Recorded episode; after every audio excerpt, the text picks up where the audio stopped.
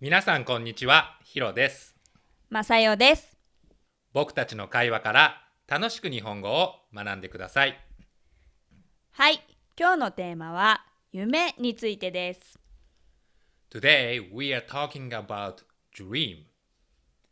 夢というと大きな目標という意味と寝ている時に見るという2つの意味があるけど、今日のテーマは睡眠中の夢の方ですね。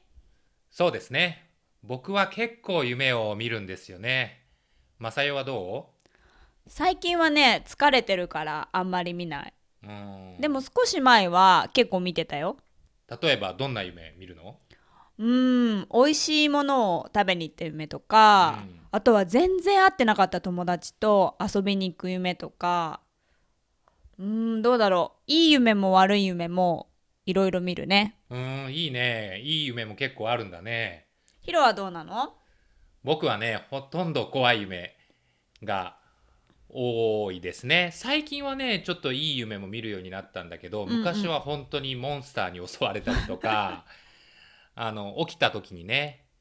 夢でよかったなって思うことが多かったですうんうんうん、はなんか不安なこととかあると夢に出てくるっていうよね。そうだね仕事で締め切りに追われていたりとうんか、うんうん。なんかプレッシャーがあったりするとやっぱりそういう何か追いかけられる夢を見ることが多いかもしれないねうん。うんううん。本当に人によって見る夢って様々だけど、見ない人もいるもんね。そうだね。あのーあとは夢を見たとしてもほとんどはすぐ忘れちゃうよね。うん、本当にそうなんか朝起きた時は覚えてるのに少し経ったらあれ何の夢だっけすごいいい夢見たのにもったいないみたいな時も多いよねそうだね。うん、あとはさ夢のストーリーって結構めちゃくちゃだよねそうだね。うんあのー現実では起こらないことが起こるからね。そうだねだから整合性がなかったりとかこうストーリーの意味がわからない理屈が通らないみたいなことも多いよねそうだね。全然論理的じゃないことばかり起こるよね。うんうんうんそあとちょっと話変わるけど語学ね、例えば英語を学習していたりすると英語で夢を見るようになったりする瞬間があるっていうよね。う。そうだね。あのーまあ無意識のうちに英語をね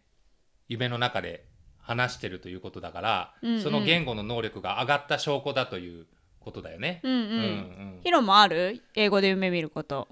あのありますよ時々ねあの夢の中で英語喋ってる時ありますねうんうんうんうんうん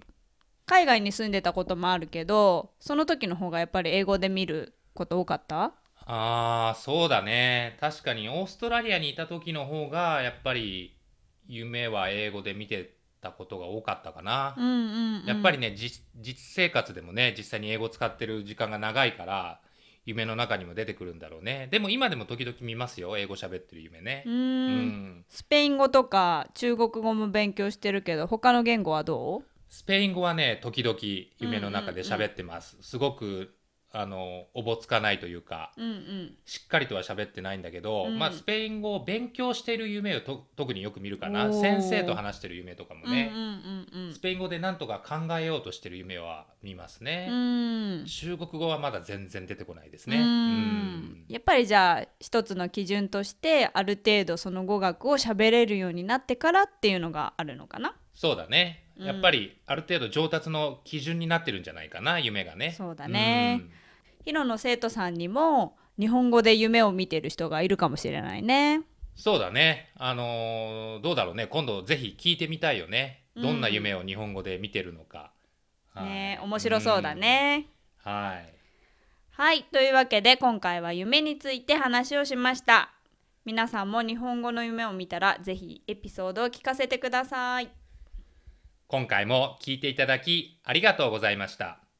Thank you for listening. また聞いてねバイバイ。バイバイ